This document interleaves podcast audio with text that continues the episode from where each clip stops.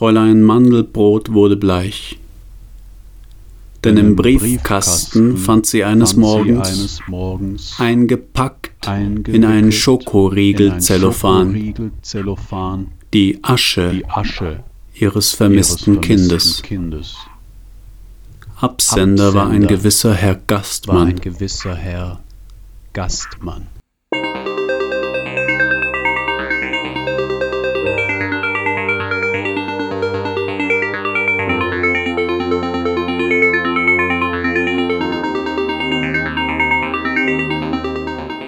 Abenteuer von Stefan Pfalzgraf.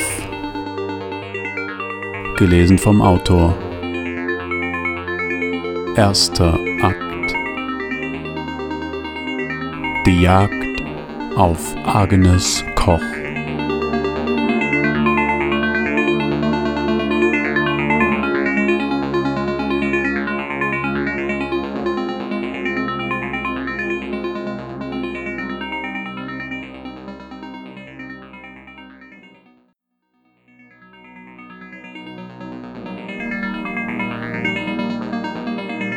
Erste Aventüre Der Berg. In welcher der Wanderer aus der Ohnmacht erwacht, sich eines unstillbaren Dranges zur Besteigung des Berges Fichu besinnt, in welcher dem Wanderer die Besteigung des Berges gelingt, die erhoffte Läuterung jedoch ausbleibt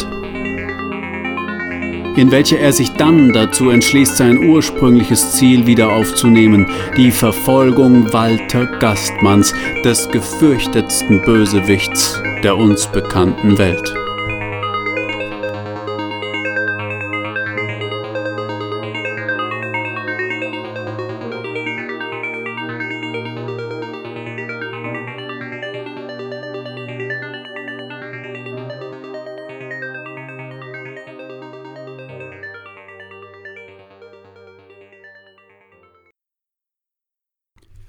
Jener uns unbekannte junge Mann erhielt, nachdem er den Lenden seiner recht liquiden und ansonsten schrecklich faden und daher für die Belange eines einleitenden Satzes eher uninteressanten Mutter entstiegen war, nachdem er einen Sternkuss seines akademisch arrivierten, stockbiederen und ebenso irrelevanten Vaters erhalten, Nachdem er eine wohlbehütete Kindheit verbracht, eine erstklassige Erziehung durch fähige Hauslehrer genossen und sein Abitur trotz häufiger Fehlstunden und schnöselhafter Aufmüpfigkeit mit Bestnoten bestanden hatte, Nachdem ihn mehrere Arbeitgeber aus Anstellungen in vielfältigen Beschäftigungsverhältnissen aller Orten, unter anderem in Telekommunikationswesen, Aktienanalyse und Risikokostenabschätzung, vermittelt von seinem gut vernetzten, ebenso öden Onkel mütterlicherseits, wieder entlassen hatten, Nachdem er daraufhin mehrere Reisen unter anderem nach Tanger,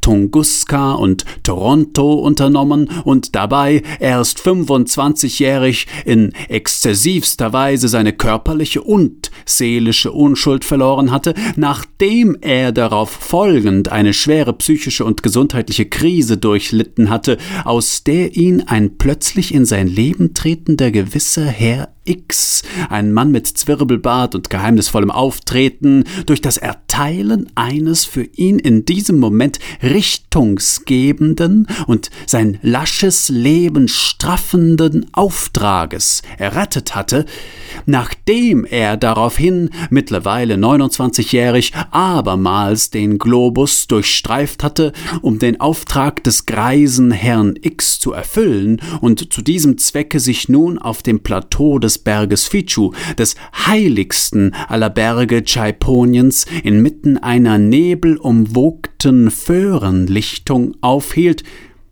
Eben jener uns nun bekannte junge Mann erhielt an einem Mittwoch um genau zwei Uhr vierzig von, so vermutete er, eben jenem, den er im Zuge seines mysteriösen Auftrages suchte, seinen ersten Satz. Heiße Ohren. Die Schatten boxen. 2.40 Uhr. Zack in die Fresse, der Wanderer kippt weg und streckt seine, streckt seine Hände zum Schutz aus. Doch Prügel von nirgendwo, überall, Ergite, in die Verteidigung. Doch da trifft einer so hart in den Magen, dass ihm seine Spucke im Hals stecken, ach, stecken bleibt und er keucht und er stöhnt und er lässt sich das Stöhnen erwachsen zum Schrei. Ja, das hilft. Jetzt frisst das, ja, frisst das, blödes Arsch, blödes Arschloch, frisst das und er drischt auf ihn ein. Ein Berserker, doch kein Geräusch, immer noch treffen die Haken in Flanken. Erkenne ich nichts, blöde Scheiße, erkenne ich nichts mehr. Er schreit, doch nur in seinem Kopf. Keine Zeit, doch seit wann?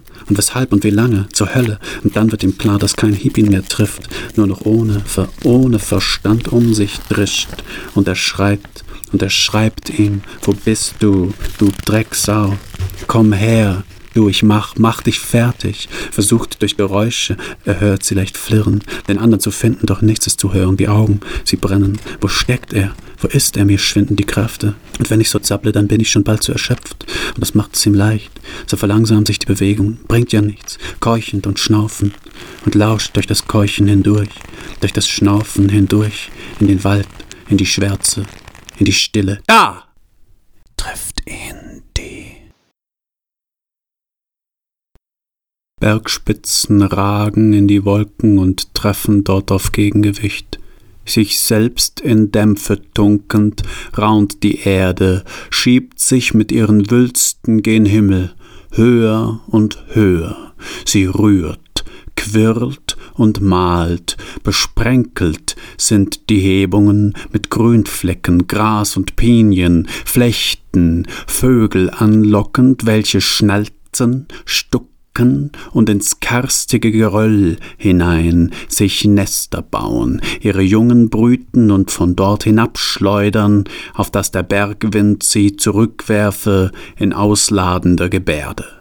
Spitz gehackte Grate, schneebesprenkelte Plateaus, aufgefaltet mit einer solchen Wucht, und nur Menschen können darauf kommen, hier das Werk von Göttern zu vermuten. Nein, Götter könnten sowas nicht zustande bringen, würden solche Eiterwunden sich nicht selbst beibringen, ein Kloster greift verlegen in die Faltungen der Steilwand, hält sich fest mit angstempörten Pfeilern.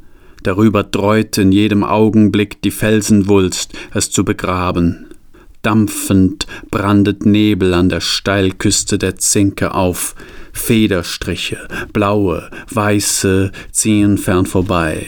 Das Grün klettert beharrlich an den Bergesschuppen hoch, dünnt aus, und in großer Höhe gibt es nur noch letzte Pinien, Vorsprünge ergatternd und ihr Dasein nun getrennt vom Wald in Einsamkeiten fristend.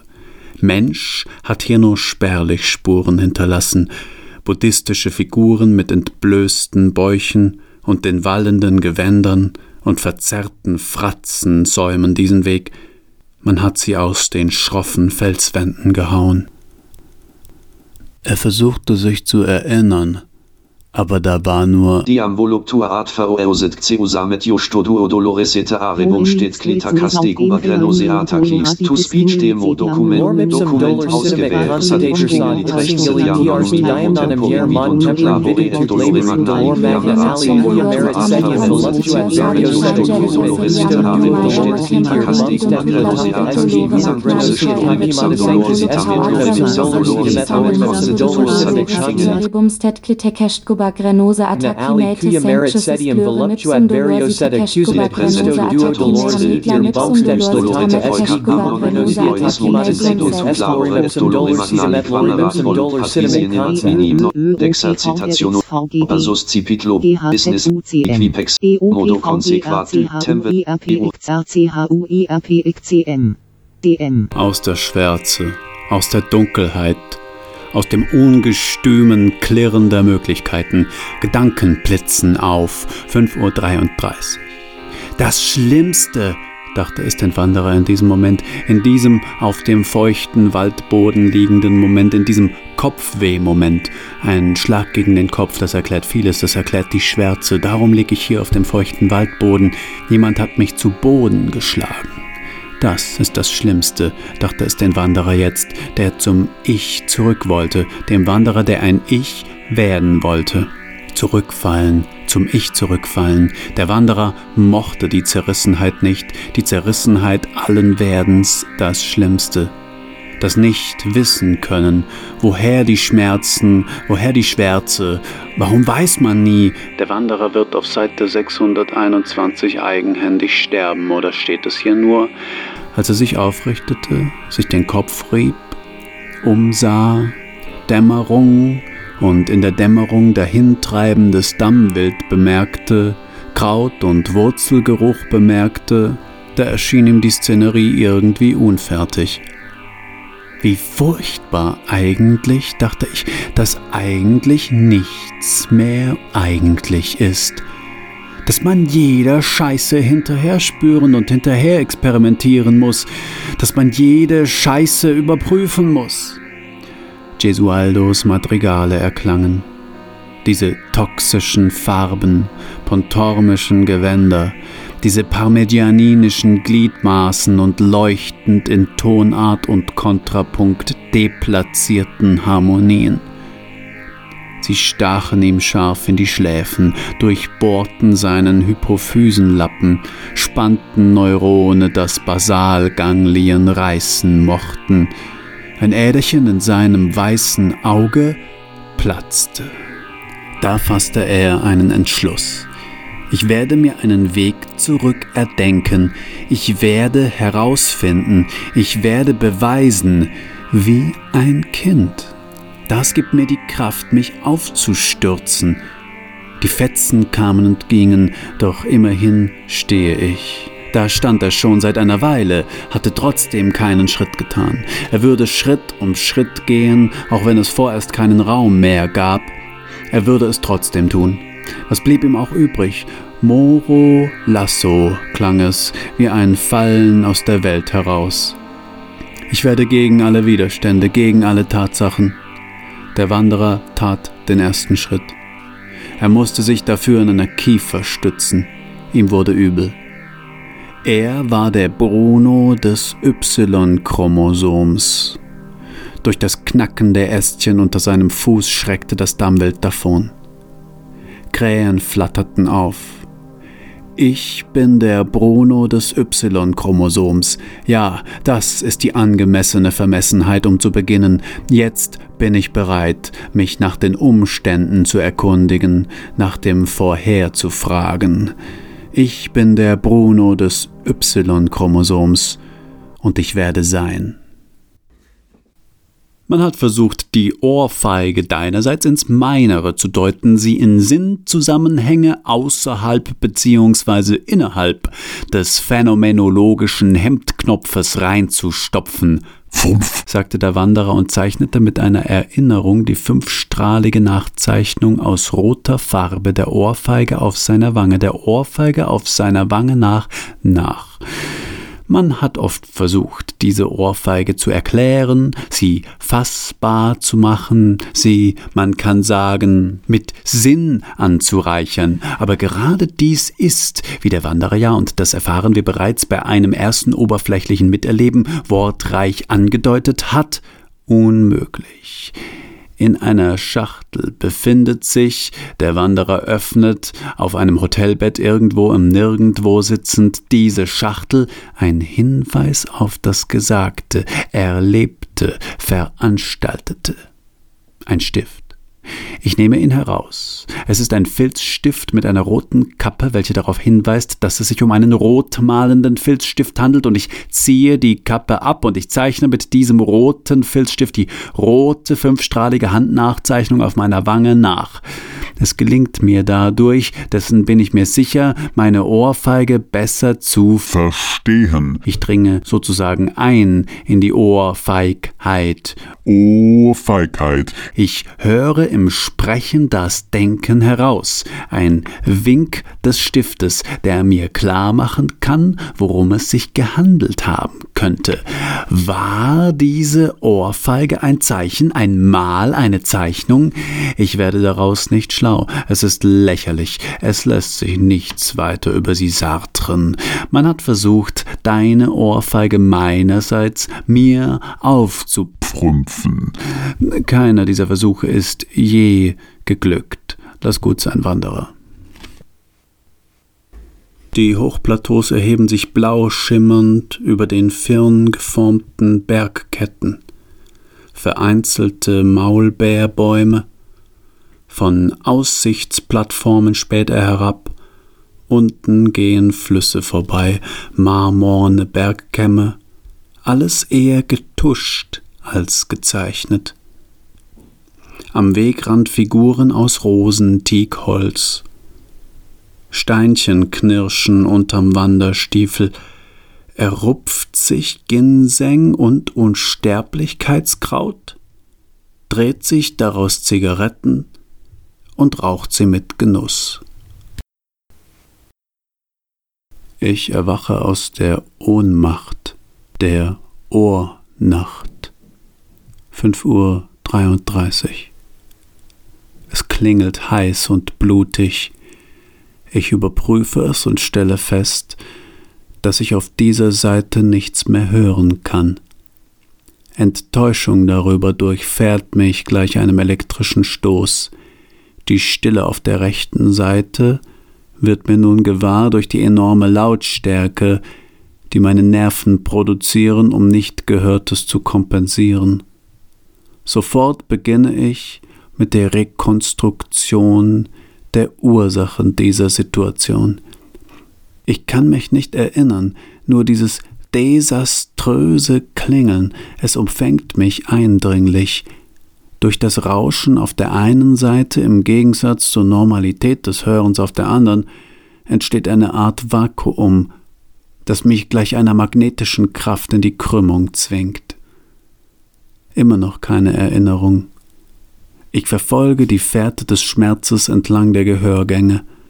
Durch intensives Konzentrieren kann ich langsam immer deutlicher die pulsend roten Nervenbahnen sichtbar werden lassen, hineinsteigen in die nur schwach ausgeleuchtete Finsternis der epistemischen Kaverne. Wer war das? ziehe ich mich an den glimmenden Fäden empor. Wer hat mir das angetan? zupfe ich wie an einem Drahtseil. Warte nur, ich werd dich finden, wüte ich und verliere darüber abermals das Bewusstsein. Dies ist Dies kein ist Spiel. Kein Spiel. Folgende optische Phänomene seien erwähnt: Erdschattenbogen, Purpurlicht, Alpenglühen, Perlmuttwolken, blaue Stunde, grüner Blitz, blutroter Horizontalstreifen, nachtleuchtende Wolken. Es gibt eine Ohrfeige und einen Wanderer. Der wurde geohrfeigt, das weiß er, vielmehr weiß er nicht, als er wacht. Er wacht jetzt, spürt den Schmerz. Wir sind so rastlos, wie er so hilflos auch. Und also geht es in dieser Aventüre um eine Person, die aufwacht, nicht weiß, warum sie ohnmächtig war oder geschlafen hat oder was auch immer, bemerkt, dass sie eine glühende Backe hat und dann kommt die Erinnerung an einen Schlag, die Ohrfeige, irgendwas in der Art. Nach und nach Erinnerungen, Wahrnehmungen und Bewusstseinsinhalte, so wie die Person aus ihrer Ohnmacht aufwacht, wacht das Publikum auf aus der Amnesie des vorgeschichtlichen Nichtwissenkönnens. Ein Gehirn, das man an einer Stelle künstlich mittels elektrostatisch radiomagnetischer Impulse stimuliert, wird diese Manipulation zurecht erklären. In dieser Aventüre geht es um diesen Prozess. Wir erklären uns den Anfang der Geschichte jeweils einsam zurecht. Wir tun so, als könne man anfangen, indem man aufwacht. Doch Aufwachen ist ja ein Pseudo-Erwachen, ein Auferstehen von den bla bla bla bla bla bla. Auf dem Planeten Monde saß der und schaute hinterher dem Kometen, der flog davon, erblickte lediglich den Schweif, den langen, grellen, und der leuchtete rot-golden, glänzend seine Backen, noch vom Streifen des Schweifs, jetzt sieht der Sterne. Auf dem Planeten Monde saß der und rieb sich die Wange, weil nicht lange zuvor ein Schweifchen, ein Stück Epidermis abgekokelt hatte. Verblüffung paffend, dem Himmelskörper nachsinnend, starrend in die weite Ferne. Es richtete sich auf, der, und nahm eines der Sternchen, welche um sein Hirn taumelten, drückte es sich in die Fluppe, so dass jene entbrannte, zog daran und blies den Dampf in unsern Weltraum, wo, schon nicht mehr sichtbar, der Komet verglühte. Am Himmel stand ein sonderbarer Himmelskörper, es war ein Stern, welcher sich mit hoher Geschwindigkeit auf die Erde zubewegte. Und damit nahm das Unglück seinen Lauf. Symbolsonate 1 Der Frosch ist Gestaltwandel, die Abendröte ist Tod. Forsch zog er den Abend zu Rate, der Metamorph im Tod. Birne ist weibliche Leiblichkeit. Die Birne vor dem Abendrot, die Birne beschienen vom Abendrotschimmer. Die Dirne nimmt ihr Abendbrot, die Abendrotte, Horizont sich. Brust ist Emotion und Jugend. Eine sich blähende Brust nackt und an der Brust hängt jener Arm, der eine Birn zum Mund des auf der Brust befestigten Ballons führt, wo in die Birne gebossen, wo in die Birne gebissen wird. Die Jugend, Jugend beißt zornig in die Weiblichkeit hinein. Adler ist Stärke, Einsamkeit, Erkenntnisstreben. Der Adler stürzt nieder auf die Birn, liebleibliche Weiblichkeit. Einsam stürzt er nieder in den Abgrund ist Unbewusstes, das einsam Unbewusste, das Erkenntnisstreben im Unbewussten, das Erkenntnissterben im Urbewussten Grün. Grün ist Tugend Hoffnung. Der grüne Adler ist pleonasmische Tugend, die grüne Adlerbrust. Im Blauen ist Geheimnis. Der Adler stürzt auf den Frosch hernieder, der Frosch entkommt im Blauen, der Berg ist Läuterung, der Abgrund des Berges. Das Grün der Brust des Adlers, des Abgrundes, des Berges, das Grün der Tugend, der Brust, des Zorns, des Adlers, des Erkenntnisstrebens, des Abgrunds, des Unbewussten, des Berges der Läuterung. Die Masturbation auf dem Berg der Läuterung ist Selbstbefleckung, die Selbstbeflockung, stille Lauterung. Dies ist kein Wohlfühlbuch, du Arschloch. Du Arschloch. Hunger, sagte er, blieb stehen und kramt in seinem rosaroten Rucksack, zieht eine gelbbräunliche Birne heraus. Ah, Birne, sagte er und beißt in die Figurine. Der weiße Saft läuft ihm die Mundwinkel hinunter.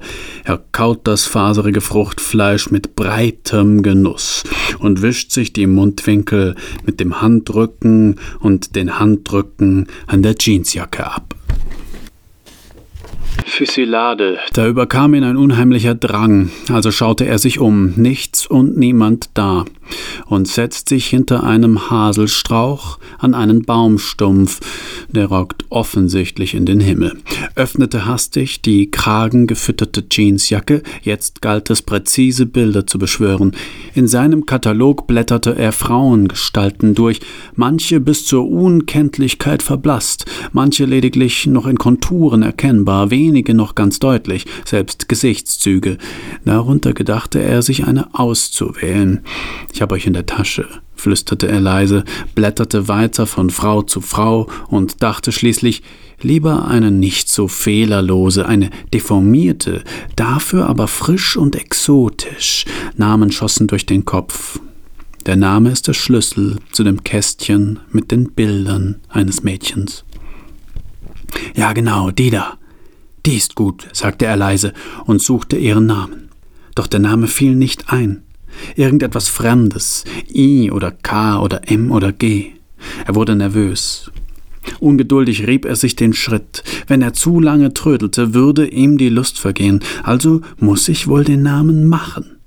Er baute einen Namen aus den Lauten I und K und M und G, drehte die Symbole, doppelte und dehnte sie, fügte ähnliche hinzu, strich ein paar, bis er zu einem Ergebnis gelangt war, das ihm als Dietrich für das Kästchen dieser Frau zu passen schien, leidlich. Das Kästchen sprang auf. Ob es Schaden genommen hat? Ungeduldig schob er den Gedanken beiseite und die Hand in die Hose. In den dampfenden Höhen rollten Häufungen großer Wolken, deren gewaltige Masse drohend über dem Massiv hing, deren sanfte Schauer wie beiläufig sich über Wald und Getier auf dem Berg ergossen und deren umfangende Fläche die morgendliche Sonne verdunkelte. Der Strahl dampft, die Pisse dampft, das Loch im Schnee dampft warm herauf. Der Wanderer spürt die Wärme des Dampfes seiner eigenen Pisse. Die Wärme beruhigt ihn. Der Strahl ist nicht ohne Makel. Es gelangen kleine Tröpfchen auf die Hand. Die Tröpfchen kühlen. Wenn er so sein Wasser abschlägt und dabei mit Hilfe seines Strahls den Schnee zum Schmelzen bringt, da meint er tatsächlich zu wirken. Wie klingt denn das? Er schüttelte die letzten Tropfen ab. Sie fallen auf den Schnee und nach dem Schauer regneten die Bäume noch ein bisschen weiter. Und weit in der Ferne, doch für den Wanderer mit seinen guten Augen leicht zu erblicken, stand ein Haus auf einem Hügel, und der Hügel war mehr wie eine Geschwulst, eine eitrische Wunde, und das Haus saß fest darauf und bog sich, die Geschwulst mit sich ziehend, leicht dem Abgrund entgegen. Auf seinem Dach lagen tönerne Schindeln und die Wände waren aus schwarzen Holzlatten. Der Wanderer ging hin und betrat das Haus. Eine Weile blieb er darin. Was er in dem Haus tat, wird nicht verraten und niemals wieder erreichte ein Wanderer das Kloster im Gebirge und wurde eingelassen. Ein Mönch führte ihn zum Standbild des großen Bösewichts und sagte Knie nieder, Wanderer, vor dem Standbild des Bösewichts, und dir wird Unterkunft gewährt werden. Kniest du aber nicht, wird man dich drei Tage lang treten und dich dann mit den Kötteln von Berglamas füttern. Der Wanderer aber versohlte ihnen die bigotten Hintern, rauchte noch eine und zog dann weiter. Wir sind die Wesen des Waldes, lugen aus den Schatten heraus. Dort streift er, wähnt sich in Sicherheit, soll er nur. Er sieht alles, wir, der Wald, sehen mehr. Er wähnt sich in Sicherheit, soll er nur. Wir wähnen ihn in großer Gefahr. Der Gipfel. Ich kann ihn sehen, kann die Gipfelflur beschreiten, kann die Freude spüren, die Schartenhöhe in mir aufgestaut, eine strotzende Reliefenergie. Du heilsamer Klapf, aufsteigt das Gespitz, ich hänge gaffend in den Seilen, das mir vorgestellte Horn, das Eck. Grausamer Riffel, du Achthunderttausender, du aufleuchtende Spitze, deine Klüftung meine Wesensart, dein stahlkühles Zentralkristallin. Ich rutsche über deine Schieferdeckel, ich erringe den Gipfelsieg, ich erklimme dich gleich, du Zinne, du Nadel, du schlanke Ogille. Wenn ich dich erst habe, wird alles anders sein. Wenn ich dich erst habe, werde ich dich benennen. Ich werde dich entwerfen, indem ich dich benenne. Ich nenne dich Domspitze, Turmkoppe, Kogelstauf. Kulmstuhl, Satteljoch, Ich hoffe, dort oben gibt es ein Gipfelbuch, damit ich die Erstbesteigung eintragen kann. Im Walde ritscht es giesig, die flimmernden Blattern ratschen in trübem Säuseln, das klaffende Gehölz schwitzt ein Tuscheln aus, Vogelkeife, Käferkrusteln, Steinschweigen. Wurzeln überwuchern verwahrloste Pfade. Klumpig liegt Matsch unter den Schuhen, clusterhaft schillernde Wipfel. Daneben der Wunderer. Bisweilen erscheint es dem Wanderer, als sei dieser Berg überzogen von einer grünen Haut, als sei die Natur überhaupt nichts anderes als ein grüner, in der Ferne bläulich verblassender Überzug auf dem Gestein. Und dann wieder denkt es ihn, dass ja auch die Vegetation nichts anderes ist als eine komplexere Organisationsform von Gestein, wenn man so will, was ist eine Pflanze anderes als ein lebender, wachsender Stein? Und demnach, so denkt es ihn, könnte man die Natur begreifen als etwas, das sich selbst kommentiert, indem sie sich mit immer neuen und immer komplexeren Schichten ihrer selbst überzieht. Alles, was ist, eine einzige Anmerkung zur Aussage Planet Erde. Auf dem flüssigen Kern sitzen immer festere, geformte Gesteinsschichten, darauf wachsen Pflanzen als Überzug, und sie unterscheiden sich nur durch ihre Baupläne. Ihre Bestandteile sind dieselben Elemente, und von diesen Pflanzen ernähren sich die Tiere, die ihrerseits lediglich ein Belag auf den Pflanzen sind, und kommentieren jene, indem sie sie herunterfressen und anbauen und stutzen und an den Stränden liegen die Tiere wie Ornamente derselben, wie laufende Hunde und Mäander Menschenmaßwerk.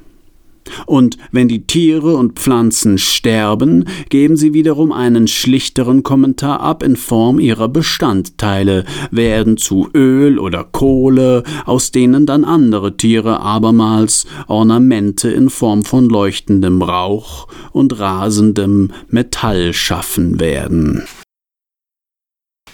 Rückblende. Die reden und reden und reden und reden. Der Wanderer sitzt sich die Füße in den Bauch und ärgert sich, dass er das mit anhören muss, will, wollen muss, müssen will. Sie reden von Dingen, Menschen, Leben, Welt und so weiter und so weiter.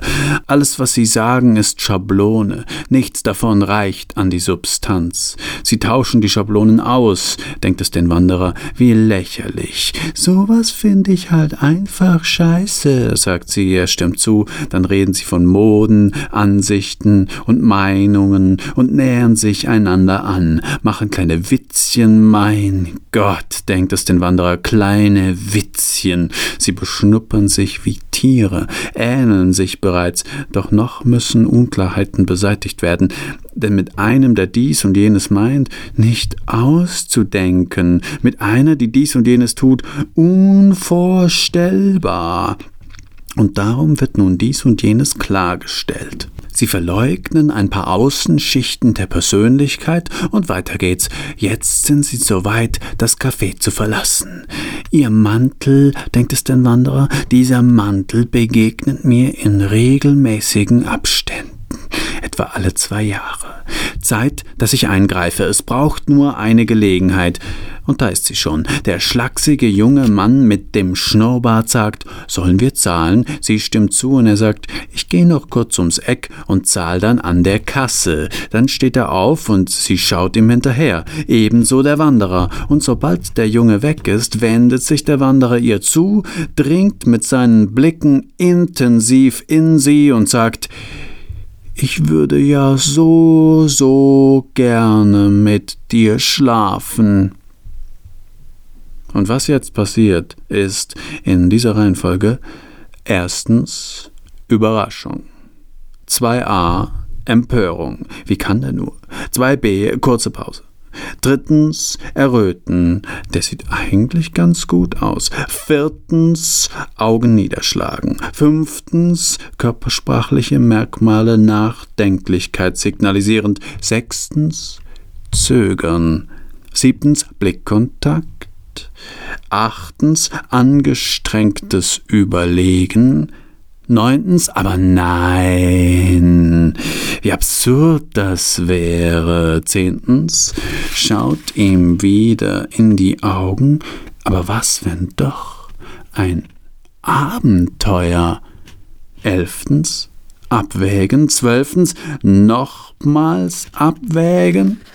Und als sie gerade den Mund öffnen möchte, fängt er schallend an zu lachen und springt auf. Alle Blicke der Kneipe auf ihn. Er zeigt mit einem Finger auf sie, mit der anderen Hand hält er sich den Bauch vor Lachen, stolpert zurück, stößt einen Stuhl um, kriegt sich, sie ist unterdessen knallrot angelaufen, allmählich wieder ein, nimmt seine Jacke, verlässt das Café, sie will ihm hinterherrufen, schreien, aber was nur. Der Schnurrbartsträger kommt zurück, fragt sie, was zur Hölle los sei, was denn mit ihr sei. Sie beruhigt sich, setzt sich, nichts sei, überhaupt nichts. Da sei nur so ein Arschloch gewesen und flüstert zu sich selbst ganz leise, so ein blödes Arschloch. Er war alleine und rauchte, es war kalt. Er fragte sich, ob es möglich sei, dass sich die Götter ab und zu der Körper bemächtigen und dann in ihnen ihren Schabernack treiben. Er drückte seine Zigarette auf einem nassen Baumstumpf aus. Puff. Aber was weiß der schon von mir? Ich setze mich ins feuchte Moos, die Knie mit beiden Armen umschlungen. Kopf in Nacken, einen schönen Himmel habe ich uns da gezaubert. Sein Problem liegt darin, dass er meint, ich säße da oben und schaute auf ihn runter. Aber ich bin nicht oben, bin auch nicht außen, sondern ich bin X, wobei X eine Präposition darstellt, die einen Ort jenseits aller Richtungen beschreibt. Schöpfung im Kleinen zu betreiben, hilft beim Nachdenken über das, was einen selbst übersteigt. Wieder über gleich oben. Zeit, dass ich hier verschwinde. Puff. Der Wanderer richtet sich auf, spürt seinen feuchten Hosenboden und sagt Scheiße und aufgeraucht? Dann zündet er sich eine neue an. Vielleicht ist es ja so, denkt es ihn, dass die Götter immer dann in uns wohnen, wenn wir uns unserer selbst nicht bewusst sind. Also praktisch immer. Wenn das stimmt, dann bin ich seltener hier drinnen als mein Gast. Er nimmt einen Zug. Dann Zeit, dass ich hier verschwinde. Nicht wir denken es, sondern es denkt uns, dachte der Wanderer. Nein, dachte es den Wanderer. Was dieses Es ist, das wissen wir nicht, aber dieses Nichtwissen berechtigt uns noch lange nicht, uns für Selbste zu halten. Der Wanderer kramt in seiner Tasche. Er findet Papes und Filter, ein grünes Säckchen mit Tabak. Er dreht sich eine Zigarette, wobei der Feinschnitt auf den feuchten Waldboden rieselt die fertige Zigarette wirkt zweckdienlich gedreht, schnörkellos. Er steckt sie sich in den Mund und zündet sie mit einem Luntenfeuerzeug an. Dann löscht er dieses, indem er die Lunte in die Hülse zurückzieht und verschließt es mit einer Plastikkugel. So steht er eine Weile und raucht in den Wald. Er hält die Zigarette wie ein Arbeiter zwischen Mittel- und Ringfinger, und wenn er zieht, verdeckt sein Handrücken seine untere Gesichtshälfte.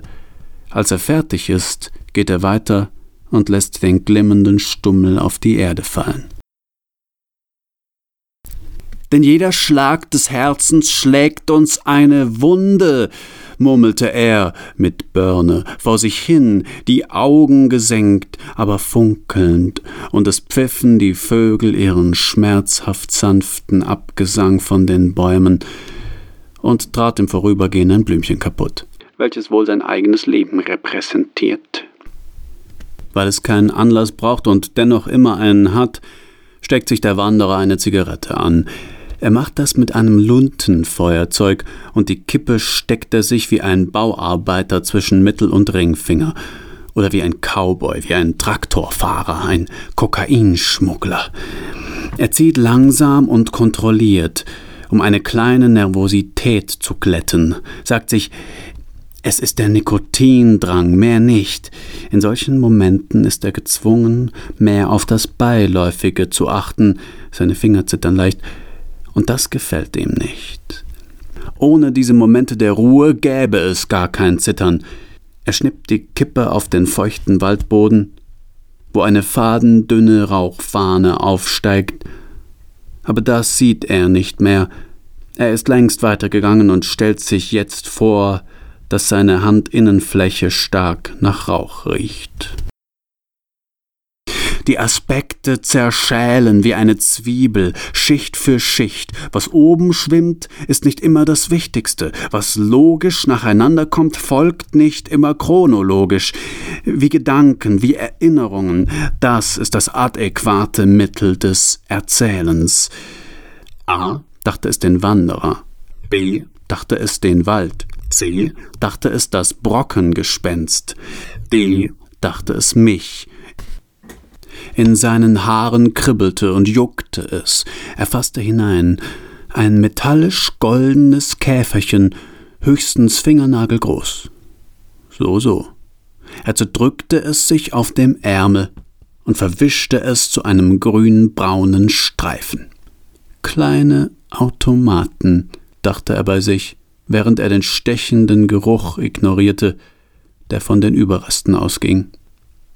Einmal eine Stunde wirklich draußen zu sein, bewirkt in mir, nie mehr schreiben zu wollen. Zum Glück geht sowas auch wieder weg, wenn man lange genug drinnen ist. Ich steige über Schluchten, ungeheuer, ich stecke im Firn, hänge am Drahtseil, die mit erhabenen Rillen gewalzten Stäbe, es ist Bewährungsstahl, bohren sich in meine Handflächen, sauerstoffarme Regionen, das ist die Höhe. Ich, der Säumer, du, mein Saumpfad, mein Wille, das Maultier, Tod auf den Schultern, zitternde Röte in mir, kräftezehrende Hochtour, schreckliche Nivalzone, das Fixseil wie ein Moirenfaden. Ich trete mit Wucht in die Eisenklampfen, reiße mich empor. Hinter mir eine Seilschaft von gewesenen Selbsten. Es sind nur Schemen. Du halluzinierst, rufe ich, weil das Denken zu laut ist. Die Stimme ist hier nämlich leiser. Sie verhallt in der Weite erträglicher als die unheimliche Lautstärke gespreizter Gedanken.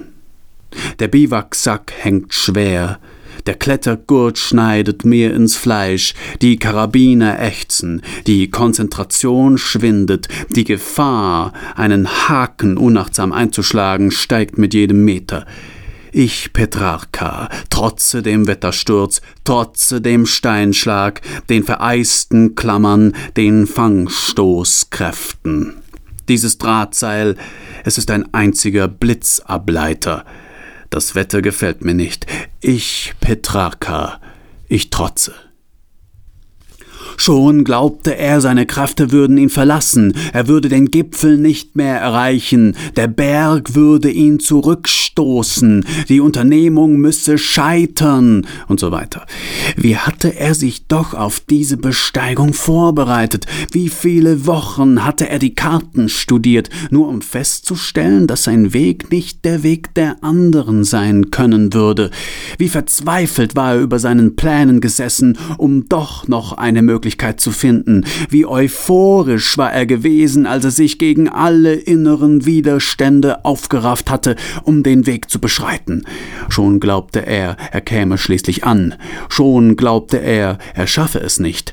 Schon glaubte er, er glaube zu viel und käme zu wenig an. Wie anmaßend kam das doch, wie lächerlich der Gedanke, wie erbärmlich die Vorstellung, wie erbärmlich die Vorstellung in seiner Vorstellung ein riesiger Turm der gegen die vorbeiziehenden Wolken so aussieht, als bewege er sich. In den dampfenden, faserig himmelwärts schwebenden Wolken, dort sah ich das mythische Brockengespenst. Ein langer Schatten meiner selbst, abgebildet auf das Wolkenpergament, um seinen Kopf trägt er die regenbogenfarbene Corona. Er imitiert meine Bewegungen mit irisierender Gewandtheit. Ich winke und er winkt zurück. Winkt er und winke ich? Wenn man sich doch mit dir unterhalten könnte, aber es wäre nur Scharade, und wenn man dir zu nahe käme, es wäre Schattenspringen. Man kann mit dir nur sprechen, wenn man in sich selbst blickt, man kann es also gleichermaßen lassen. Auf bald einmal, Gespenst, ich weiß, wir sehen uns wieder. Er war angekommen. Der Gipfel. 13.26 Uhr. Der unerklimmbare Gipfel vor ihm. Ich bin da, sagte er. Ich bin da. Ich bin angekommen am Gipfel. Es ist soweit. Läuterung jetzt. Am besten gleich und sofort. Jetzt geht's los. Jetzt geht's ab. Erleuchtung, Wissen, Weisheit, Wirkung, Wahnsinn. Wow. Jetzt bin ich da. Jetzt bin ich oben. Ich hab's geschafft. Ha, ich hab den Berg bestiegen. Es ist soweit. Es kribbelt mir in den Zehen. Fühlt sich so Erleuchtung an? Ist das bereits die Apotheose? Ist das die absolute Absolutheit? Ist das der Finger Gottes? Jetzt müsste es gleich soweit sein. Hier stehe ich auf diesem unglaublich hohen, schneebedeckten Gipfel eines massiven Geröllhaufens? Was könnte göttlicher sein als das? Was könnte einen der Erleuchtung näher bringen als das? Aber wo bleibt das Gefühl? Ich darf nicht so ungeduldig sein. Genau, so ist es. Es kommt gleich. Bemerke ich die Erleuchtung nur noch nicht? Ist sie schon da? Ich leuchte vermutlich bereits. Nur ist hier niemand, der es mir bestätigen kann. Wenn ich ganz genau hinschaue, kann ich meinen Finger ein klein wenig leuchten sehen? Das ist schon so, oder? Oder etwa nicht? Es ist kalt hier oben. Der Ausblick ist fantastisch, das muss man sagen. Der Ausblick hat was. Zwar ist das Wetter recht schlecht und man sieht hier nur graue Wolken, aber immerhin kann man sich gut vorstellen, dass da einiges zu entdecken ist. Ach, verdammt verdammte Scheiße, wann kommt es denn jetzt endlich? Ich kann hier doch nicht stundenlang in der Kälte rumstehen. Muss man da irgendwas machen? Muss man irgendeine Zauberformel sagen? Aber welche Zauberformel? Ich sollte sicherheitshalber alle Zauberformeln aufsagen, die ich kenne, um sicher zu gehen. Es wäre doch ärgerlich, wenn ich 99 Zauberformeln spreche, aber die eine richtige vergesse. Aber mache ich mich nicht lächerlich, wenn ich... Schwächt das nicht die Wirkung? Wann passiert das denn jetzt endlich? Es kann doch nicht sein, dass das so so eine umständliche Angelegenheit ist. Warum macht es mir der Berg denn so schwer? Ich finde, ein verdammter Berg hat nicht das Recht, mir meine Erleuchtung vorzuenthalten. Er sollte ich meine. Ach scheiße, ich gehe. Später würde er allen erzählen, dass dies der Raum und Zeitpunkt gewesen sei, an dem er seine Berufung erhalten habe, diese seine Heldenreise anzutreten, wie wir aber gesehen haben, gibt es keinerlei Belege, die eine solche Behauptung stützen. Gegendämmerung. Folgendes Problem hat der Vampirjäger. Der Vampir kann nur im Dunkeln überleben, legt deswegen täglich viele Meilen zurück, um immer dort auf der Erde zu sein, wo gerade Nacht ist. Folglich lebt auch der Vampirjäger in der Nacht. Im Gegensatz zum Vampir aber ist das Leben ohne Sonnenlicht für ihn eine bedrückende Angelegenheit. Schließlich braucht der Mensch das Sonnenlicht. Der Vampirjäger wird immer bleicher und schwächer, je länger er den Vampir nicht zu fassen kriegt. Dieser hingegen muss dem Vampirjäger so lange entwischen, bis dieser die Verfolgung aus Schwäche aufgibt. Allerdings ist das gar nicht so einfach, denn je nach Breitengrad und Jahreszeit schwankt die Ausbreitung der Nacht auf der Erde beträchtlich. Und irgendwann, oder besser irgendwo, ist sie zu Ende. Wenn es der Vampirjäger schafft, den Vampir an diesen Rand der Nacht zu treiben, ist der Vampir verloren. Sobald er den Bereich der Morgendämmerung betritt, beginnt er zu zerfallen. Die Hoffnung des Vampirs hingegen ist, dass der Jäger vom Mangel an Sonnenlicht bald so geschwächt ist, dass er stehen bleibt, um den Tag in der Sonne zu verbringen. Der Grundzustand des Vampirs ist die Bewegung und die Flüchtigkeit. Der des Jägers ist die Stasis. Doch weil er jagen muss, ist er zur Bewegung verdammt. Wessen Lage ist wohl bedauernswerter? Der Sommer war vorüber, und im Grunde seines Herzens spürte er, dass er keinen weiteren erleben würde. Er schnippt und schnippt an dem Luntenfeuerzeug herum, doch das beschissene Teil will und will nicht, zeigt kein Fünkchen Einsicht. Der Wanderer stößt einen groben Fluch aus und wirft es zu Boden. Brauchen Sie Feuer? fragt die Flamme eines glänzenden Benzinfeuerzeugs hinter ihm. Es wird ihm entgegengestreckt von einem Mann mittleren Alters, der vor lauter Markenwanderausrüstung in Primärfarben leuchtet. Stumm dreht sich der Wanderer mit der Kippe im Maul um, so dass sie sich von selbst in Brand steckt. Statt zu danken, mustert er die Begleiterin des Mannes. Ende dreißig, brünett, Pferdeschwanz. Einwandfrei. Berglöwin. Nachdem er sich dann doch auf ein Gespräch eingelassen, das Angebot ein bisschen Wegstrecke zu teilen angenommen und, als der Mann Feuerholz suchen gegangen ist, mit der Frau geschlafen hat, raucht der Wanderer auf und geht sichtlich beruhigt und mit einem niegelnagelneuen Benzinfeuerzeug in der Tasche seines Weges. Eine Familie vermutlich macht sie einen Ausflug, der Vater steht am Wegrand und blickt ins Tal hinab. Die Mutter kümmert sich um die zwei Kleinen und in der Mitte des Weges steht ein etwa 14-jähriges Mädchen, das den Wanderer anstarrt. Wie jung sie ist, denkt es ihn, gefährlich jung. Und sie, und sie starrt mich an wie das Kaninchen vor der Schlange.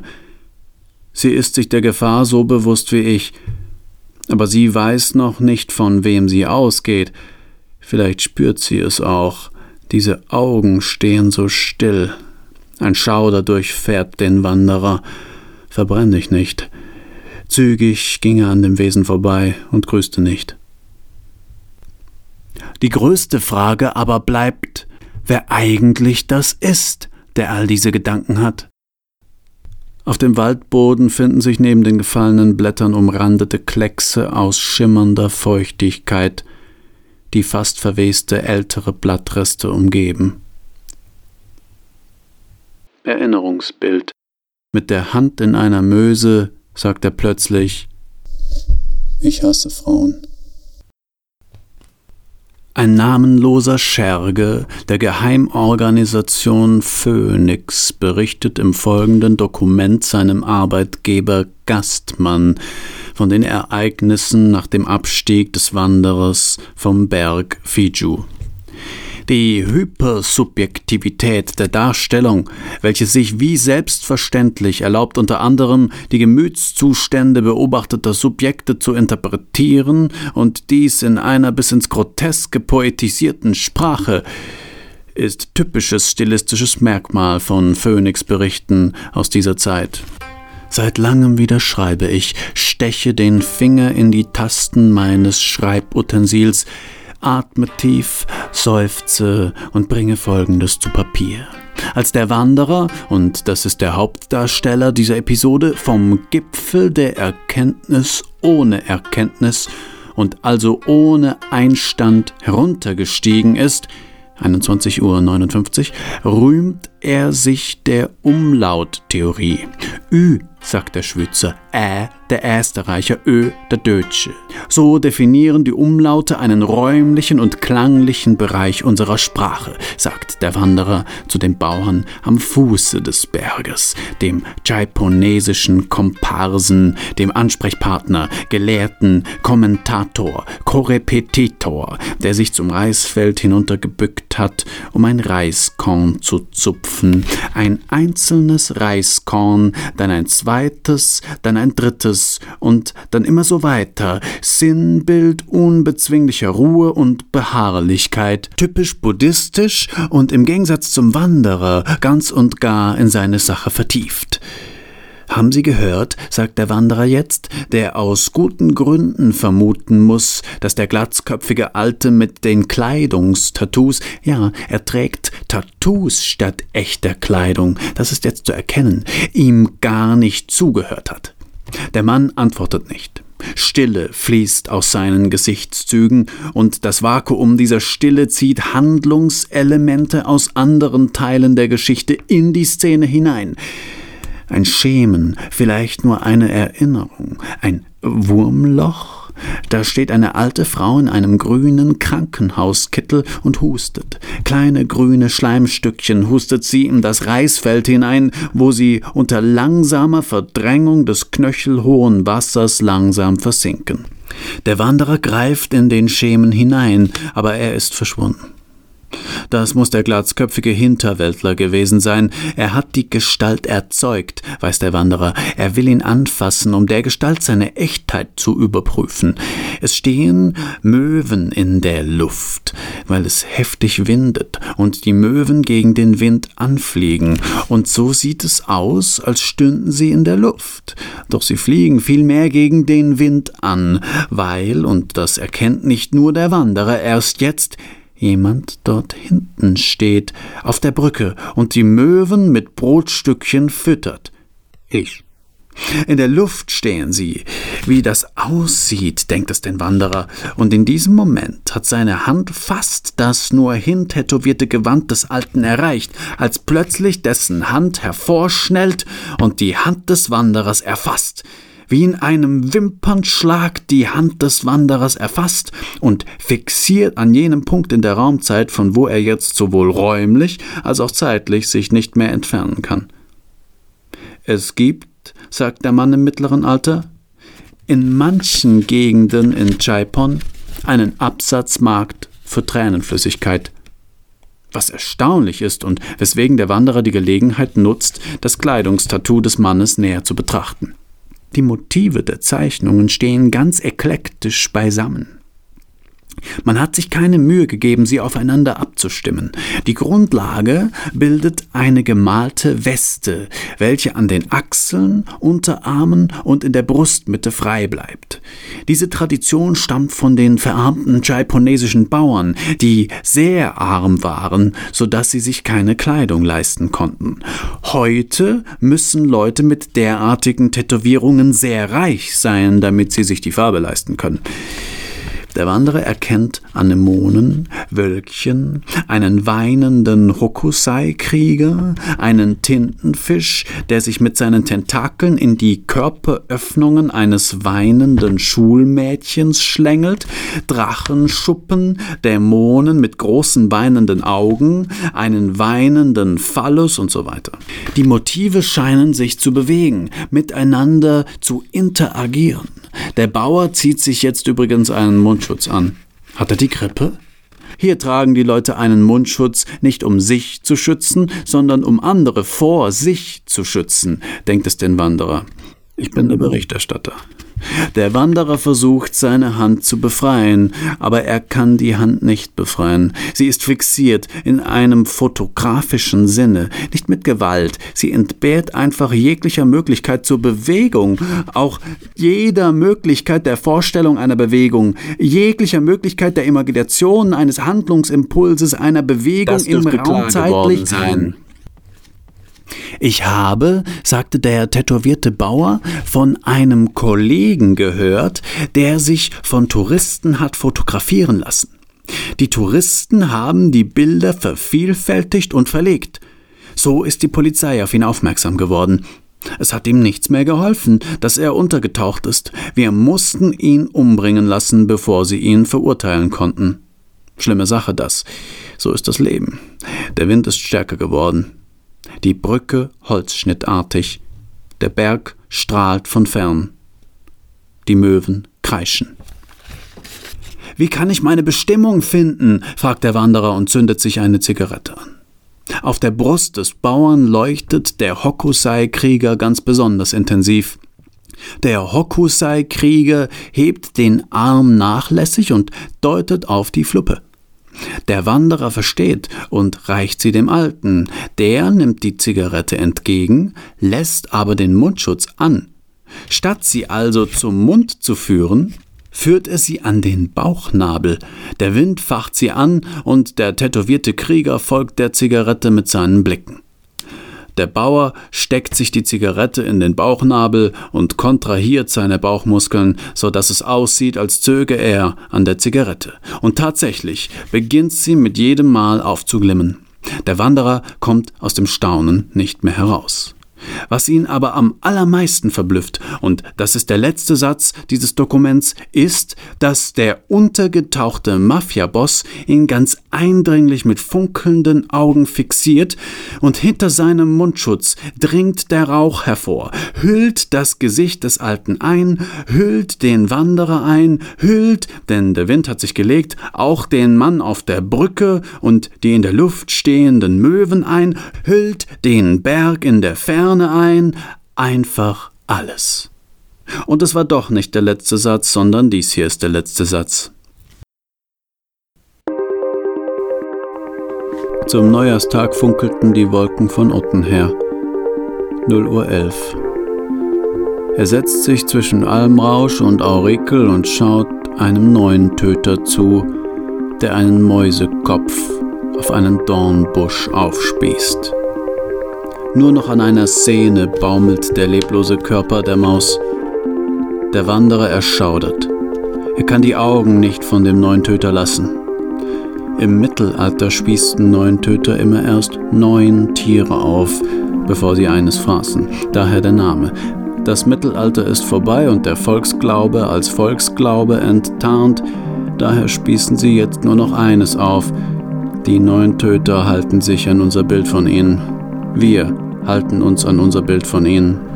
Der Wanderer musste an die Geschichte des Philosophen denken, der erkennt, dass seine bisherigen Theorien allesamt falsch sind. Nichtsdestotrotz sind sie genial. Sie sind sogar ausgesprochen erfolgreich. Sie haben ihm einen gut bezahlten Lehrstuhl eingebracht. Bedauerlicherweise sind sie trotzdem falsch. Das versteht er nun. Er hat bereits eine neue Theorie, die ausgereifter und präziser ist. Jetzt ist es nicht so, dass der Philosoph keinen Schneid hätte, im Gegenteil, und selbstlos ist er obendrein. Wenn er könnte, würde er widerrufen, er würde alle Argumente sammeln und sie gegen sich selbst vorbringen. Doch so einfach ist es nicht. Die alten Theorien sind nämlich verdammt gut. Sie sind so gut, dass sie bereits in allen Bereichen des öffentlichen Lebens Spuren hinterlassen haben. Ökonomen haben sie in die Wirtschaft eingebracht, Bildungspolitiker haben die Lehrpläne nach ihnen geformt, Künstler haben nach ihnen Werke geschaffen, mit denen sie die Gesellschaft abbilden, selbst Kirchenvertreter orientieren sich an ihnen. Der Philosoph weiß, wenn er jetzt wieder ruft, wird sich nichts verändern, schon gar nicht zu Lebzeiten. Die neue Theorie ist nicht so glanzvoll wie die vorigen. Sie ist schlichter, dennoch richtiger, und sie beweist unumstößlich, dass die alten Theorien Fehler haben. Der Philosoph gibt sich aber der Illusion nicht hin, Argumente allein könnten genügen. Er weiß, dass es nur einen Weg gibt, alte Theorien restlos loszuwerden. Er zieht sich für eine Woche zurück und plant alles minutiös, dann setzt er sein Vorhaben in die Tat um. Zunächst sucht er unter seinen Schülern einen aus, der hochintelligent, aber charakterschwach und unkreativ ist und dem er zutraut, seine Ideen zu plagiieren. Diesem Schüler lässt er unauffällig die neue Theorie unterkommen, teils durch Andeutungen, teils durch Papiere, die er in seinem Büro offen herumliegen lässt. In Streitgesprächen verteidigt er seine alten Theorien gegen die neue, in dem Schüler wachsende Theorie und schult damit dessen Argumentierfähigkeit. Sobald er davon überzeugt ist, dass der Schüler die neue Theorie verinnerlicht hat, geht er zu Phase 2 über. Er macht sich unmöglich. Er lässt problematische Ansichten verlauten, sympathisiert offen mit radikalen Gruppierungen. Die alten Theorien modifiziert er, passt sie an deren Weltbild an. Niemand schöpft Verdacht. In kürzester Zeit ist der Philosoph eine persona non grata. Selbstredend gibt es alte Freunde, die ihn verteidigen, Intellektuelle, die meinen, man solle Verständnis aufbringen, nicht alles so wörtlich nehmen. Diese bringt er schnell zum Verstummen, indem er sie herabwürdigt und beleidigt. Andere wiederum meinen, man müsse die Theorien losgelöst von der Person des Philosophen betrachten. Gegen sie unternimmt er nicht einmal etwas, denn er weiß, dass diese Position immer scheitert, weil Ideen untrennbar mit dem Prestige einer Person verbunden sind. Sein Schüler verhält sich wie vorhergesehen still und abwartend. Neun Monate nach dem Skandal und dem unaufhaltsamen Niedergang der alten Theorien meldet er sich zu Wort und veröffentlicht die neue Theorie, die nun ein Vakuum besetzen kann und schnell an Akzeptanz gewinnt. Als ehemaliger Schüler des Philosophen, von dem er sich jetzt distanziert, erlangt er schnell den Status des unbestechlichen Helden, der aus seinem reinen Gewissen heraus nicht einmal vor Nestbeschmutzung zurückschreckt. Der Wanderer muss an dieser Stelle der Geschichte immer ausspucken vor Ekel. Er hasst seinen Vater. Ich Gipfelstürmer bin wieder unten, betrunken am Rande des Gebirges, verbringe meine Tage vor der Abreise mit Schweinkram. Die Bäuerinnen sehen nicht viele Fremde, und ich bin ein willkommener Gast. Ich helfe ihnen melken, sie helfen mir melken. Die Bastdächer sind mir sympathisch, die Kulissen sind aus Zucker. Die Luft ist klar, wenn man auf den Hügeln steht, und eine der Damen fragt mich, woran ich denke, doch ich sage nicht, woran ich denke. Ich sage es ihr doch und erzähle es so, dass sie es mir nicht glaubt, weil es zu wahr ist. Ein alter Mann hat mich geschickt, einen anderen alten Mann zu töten. Männersachen. Ich erzähle Ihnen von dem Büro in der Schlucht mit den siebenarmigen Kerzenleuchtern aus purem Gold, der Privatbibliothek meines Auftraggebers und von den Fotos der Zielperson, von den entsetzlichen Grausamkeiten, den Scheußlichkeiten Gastmanns. Es sind nur Schauergeschichten für Sie, aber ich habe die Beweise gesehen. Dann erzähle ich von meinem Training in der Schlucht, vom Klettern mit baren Händen, von einbeinigen Balanceübungen auf der Fingerklippe, vom Kampftraining mit einem tollwütigen Affen, von den Aufmerksamkeitsübungen mit dem Bambusstock während des Schlafes, von der malerischen Kulisse, dem Frieren und dem Hunger. Ich bin ein Exot für sie. Ich verkörpere Sehnsucht. Wenn ich weiterziehe, raunen sie beim Mähen oder, wenn sie einander zufällig auf dem Waldweg begegnen, sich gegenseitig die Beglückungen zu, die sie von mir erfahren haben. Jaiponesische Frauen sind still und sittsam, aber in ihrem Verständnis für Körpersprache sind sie uns weit überlegen. Ein Satz für meinen Reiseverführer. Wenn das mit der Weltrettung nichts wird, kann ich immer noch Reiseführer schreiben. Zum Beispiel mit Artikeln wie Der chaiponesische Mann ist ein Rudeltier. Je nachdem, aus welchem Kanton er stammt, geht er zu zweit, zu dritt oder gar zu siebt. Chaiponesische Frauen dagegen sind dieser Beschränkung nicht unterworfen, man trifft sie aber meistens alleine. So Zeug halt. Das wäre mein Ding. Das wird ein Buchprojekt für den Lebensabend. Verführen im In- und Ausland. Oder der Gentleman-Verführer auf Reisen. Oder Fucking, wie man jede, aber wirklich jede Frau ins Bett kriegt. Gestern Morgen hatte ich eine kleine, dicke. Man muss bereit sein, jederzeit zu nehmen, was man kriegt. So bekommt man genug Übung, um auch die Juwelen zu ergattern. Ich liebe es, morgens in ihre Duschen zu pinkeln. Wo sind eigentlich die Bauern? frage ich mich. Nie treffe ich auf die Bauern. Immer sind sie unterwegs beim Almabtrieb oder wie sie auch immer sie das hier nennen. Ich habe mich das wirklich oft gefragt. Wie schaffen es diese Frauen, sich die Bauern vom Hals zu halten? Wie organisieren sie sich das, dass sie immer ein Bett frei haben für einen Gast wie mich? Dieses Geschlecht ist mir ein Rätsel. So gut ich sie durchschaue auf der einen Seite, bleibt mir doch verschlossen, was in ihnen vorgeht, während ich sie beglücke. Wenn ich sie verlasse,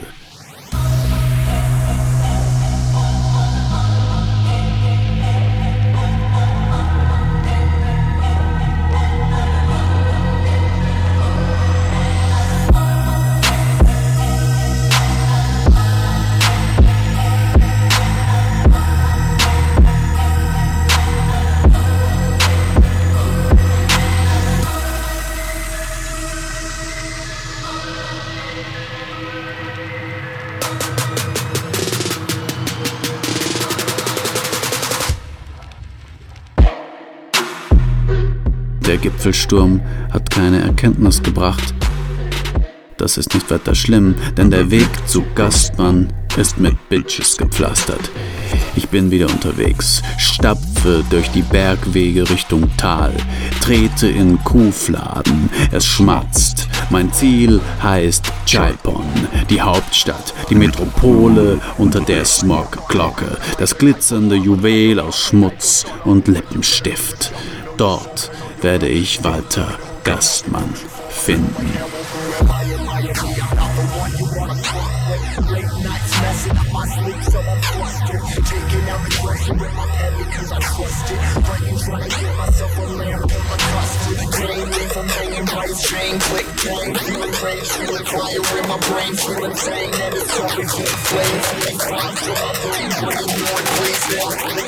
No glory.